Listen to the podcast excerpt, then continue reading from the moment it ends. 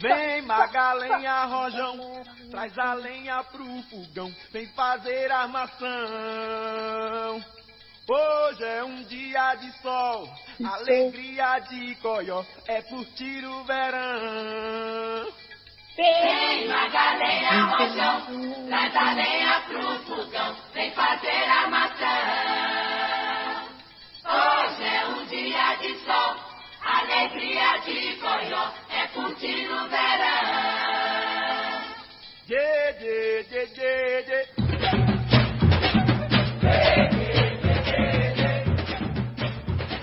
aquí estamos con una nueva historia inacreditable.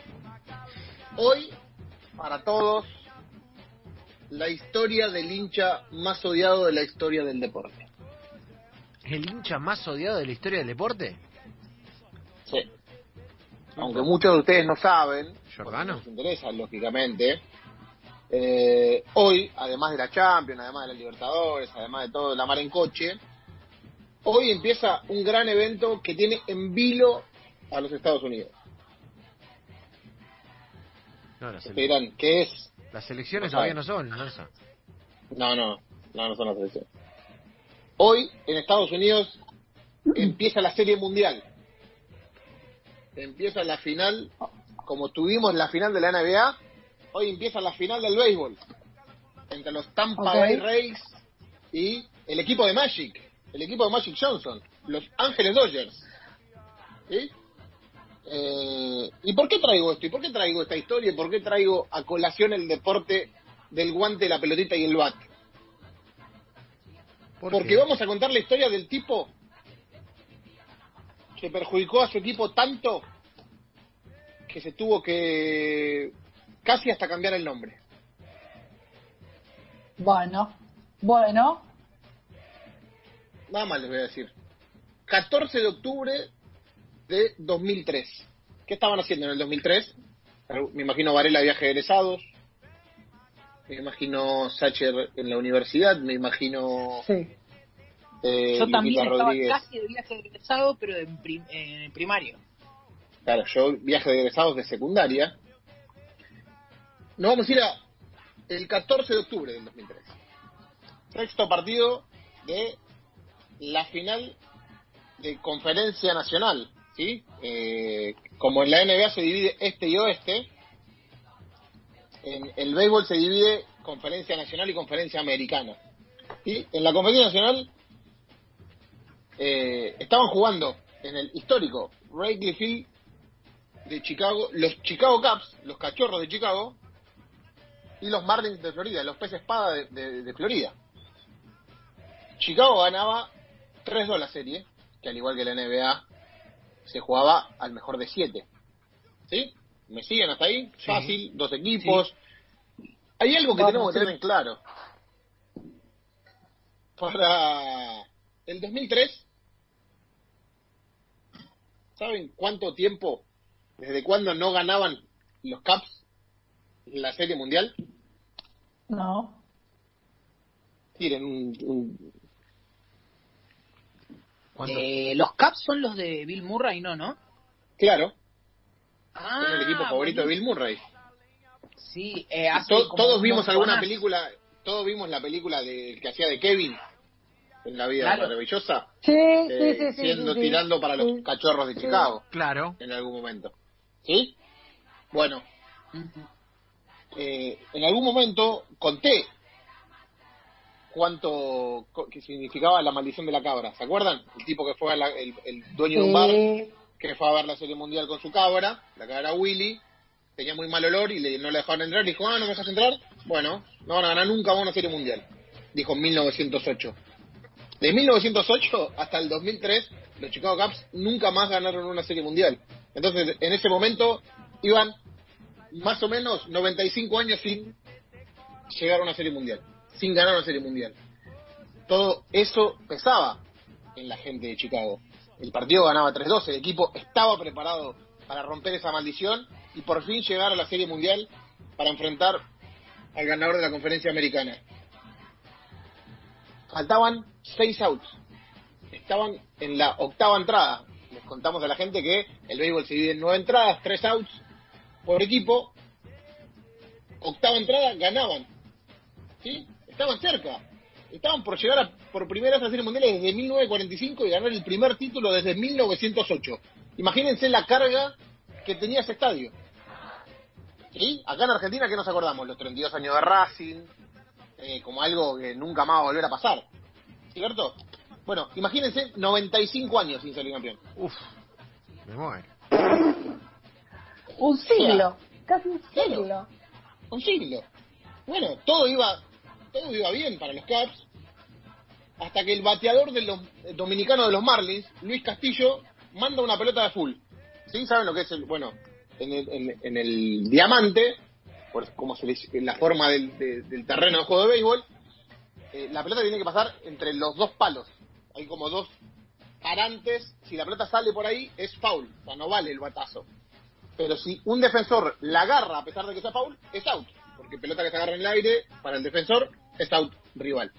Bueno, era foul, la pelota va volando por el cielo de Chicago y Moisés Alú, una de las figuras del equipo de, los Marlins, uno de los mejores defensores de la liga, se dirige justo a la pelota, rumbo a la pelota, está por caer al lado entre la pared, los aficionados y el campo. Salta, pero un hincha se metió, quiso agarrar la pelota y se le cayó la pelota a Moisés Alú. ¿Cómo, cómo, cómo, cómo, cómo? No, La no, pelota no, dale, en la pared. dale. ¿Sí? Está, ¿Vieron cuando alguna vez vieron alguna agarrada de esas que van hasta la, hasta la Claro, que, platea y que el saltan y la tipo, agarran? que el ¿Sí? tipo mete la mano y la- el, que por el Claro. jugador mete la mano y la agarra justo antes que se vaya. Claro, bueno. El tipo estaba por hacer la agarrada para que queden solamente 5 outs para llegar a la Serie Mundial.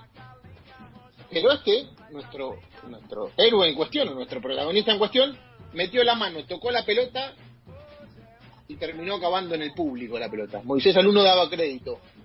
Lanzó el guante al cielo y no paraba de putearlo. Claro, o sea, el, el hincha metió la mano desde la tribuna y, Claro. y le Como hacen obstaculizó. todos los hinchas. Como Le hacen todos los obstaculizó. hinchas para llevarse un souvenir. Recuerden que en Estados Unidos se usan un montón de, eh, o sea, por partido se usan un montón de pelotas. Y para los hinchas de, de- de los, de los cachorros de Chicago, esa pelota, si llegaban a ir a la Serie Mundial, iba a valer un montón de plata. ¿Sí? Bueno, le piden al árbitro que anule la jugada, que esto, que lo otro, que no, que fue, y las cámaras de televisión encuentran al culpable. La cadena Fox, la encargada, repitió la imagen una y otra vez, dejando bien en claro a toda la sociedad quién era el culpable de que los Chicago Cubs no solamente no hayan hecho ese out, sino que desperdicien una ventaja en la octava entrada para perder y ir al séptimo partido. En ese momento no había pantalla gigante en los estadios, no se veía la repetición en los estadios. Pero la gente se empezó a escuchar por la radio, a ver quién era, y empezaron a identificarlo por la tele. Y hubo un amigo que sí, un amigo que no, que te manda un texto, que no te manda un texto, que sí, que no, que sí, que no. Las decenas de los fans de los Chicago Cubs empezaron a insultar al hincha de tal manera que le empezaron a lanzar basura y cerveza. Lo puteó todo el estadio. No. Le, le querían ir a pegar. Tanto fue así que el club tuvo que llamar a seguridad para que los colte al aficionado fuera del estadio. Pocas horas después del partido, en el, faro, en el foro oficial de la liga en internet se había publicado el nombre del aficionado. No, qué hijo de su El madre. tipo que había cagado el partido No. se llamaba Steve Bartman. ¡Inacreditable! A partir de ese día empezó el infierno para este hincha. Claro. ¿Por qué? Porque al día siguiente, el 15 de octubre, los Marlins ganaron el séptimo partido y No. se clasificaron a la Serie No, Mundial, dejando no. afuera a los Cubs de Chicago. No. Hizo, hizo, hizo un panadero. Hizo un panadero a gran escala. Las televisoras se pasaron todos los días repitiendo la jugada tanto fue el dolor que en, el panadero. 2000 que en el 2004, un año después, la pelota de la discordia la destruyeron. Un tipo pagó un montón de plata para comprarla y destruirla. El tipo no podía ni siquiera tener tarjetas de crédito. Nadie supo quién era, dónde estaba, qué hacía. Dejó de firmar con su apellido, no se llamaba más Bartman. Nadie sabía, se había convertido en un mito. Porque todos los hinchas, los fanáticos de los Chicago Cubs querían ir a volarle la cabeza a Piña. Tanto fue el temor que el gobernador de Illinois llegó a proponer que se uniera al- a un programa de protección de testigos. Y Jeb Bush, en ese entonces el gobernador de Florida, le, lo invitó a que se mudara a su estado. Unos días después, Bartman emitió un comunicado mostrando su total arrepentimiento. Dijo que estaba tan pendiente de la pelota que no vio a Lu acercarse a su sitio. No había visto a su jugador. Bartman nunca quiso dar una entrevista. Y donó todos los regalos que le enviaron los fans de los Florida Marlins. Claro, pues lo conté. Durante años y años, literal, le ofrecieron millones de dólares para entrevistarlo. Y hasta un número de seis cifras para salir en un anuncio del Super Bowl. Porque nadie le vio la cara después de ese día de octubre. El abogado de Illinois que terminó con la pelota de la maldición pagó 114 mil dólares No. para destruirla. Es un montón. Es un Es montón. una barbaridad. Sí. Años después de ser destruida, parte de ella se usó para elaborar una salsa en el restaurante de que No. era de dueño. Eh, y lo que quedó de la pelota está en el Museo del Deporte de Chicago. Tanto eh, eh, fue un ícono en el deporte que el asiento donde se, se sienta Barman o donde se sentó Barman se convirtió en una peregrinación. Todos los tipos que van al estadio de Wrigley Field, el mismo estadio desde hace 120 años, se sacan una foto en la butaca. Todo parecía que iba a ser eterno, nadie sabía dónde estaba. Algunos dicen que se mudó, otros dicen que se cambió el nombre, otros dicen que eh, dejó de, de trabajar y que eh, eh, lo mantienen los padres. Pero en el 2016 llegó la salvación. Los Chicago Cubs ganaron el campeonato nacional y se fueron a la Serie Mundial, en la cual le ganaron a los indios de Cleveland en siete partidos. Y Bien. la maldición de la, Will, de la cabra Willy había terminado. Bien. Bien. To- Bien, todos quisieron intentar comunicarse con Bartman, Claro. pero su, su abogado, el abogado de Bartman, dijo que él no quería saber nada. Tanto era el perdón, o tanto fue el martillo que vivió este pibe, No, el barman. que hubo una petición de los fans de Chicago para que hiciera el lanzamiento de honor. Saben que ustedes que en cada partido de la Claro. Sí. con cada inicio de una serie se hace un lanzamiento de honor, ¿sí? Eh, pero no quiso saber nada. No Él estaba desenamorado del béisbol No. y se Claro, sentía culpable todavía por lo que había pasado y porque había perdido su vida. Seguía con el martillo 13 años después. No podía hacer nada porque todos lo recordaban para eso.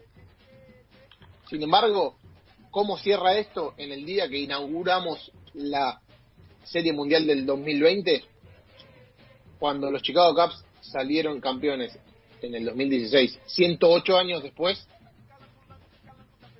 el equipo Sí. le mandó a construir un anillo de campeón. Ah, me gusta. Me gusta este A final nombre de toda la organización nos honra presentarle este anillo de campeón de la Serie Mundial 2016 al señor Steve Barman. Esperamos darle cierre al desafortunado capítulo de la historia que se ha perpetuado a lo largo de la búsqueda por obtener el ansiado campeonato. Aunque ningún gesto puede levantar el peso público que ha sufrido durante más de una década, sentimos que era importante que Steve supiera que ha sido y seguirá siendo bienvenido por toda la organización. Muy Bien, bien. buen final, Muy Lanza. bien. Buen Final final. feliz, muy bien, Javier. buen final para la historia.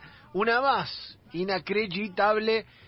Mirá el tipo, el quilombo que se le armó solamente por meter la mano para guardarse la pelota. Mirá el Si quilombo que tienen una hora, ya- yo ya les recomendé Prode, y si la vieron me imagino que les gustó.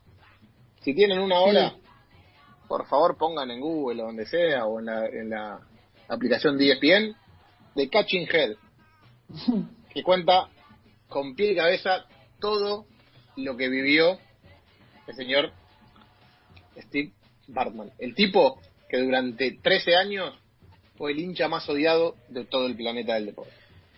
Historias inacreditables de la mano de Javier Armando Lanza.